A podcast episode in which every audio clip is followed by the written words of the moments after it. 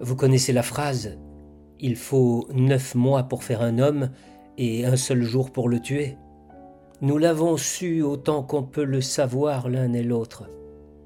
Mais écoutez, il ne faut pas neuf mois, il faut soixante ans pour faire un homme, soixante ans de sacrifice, de volonté, de, de tant de choses.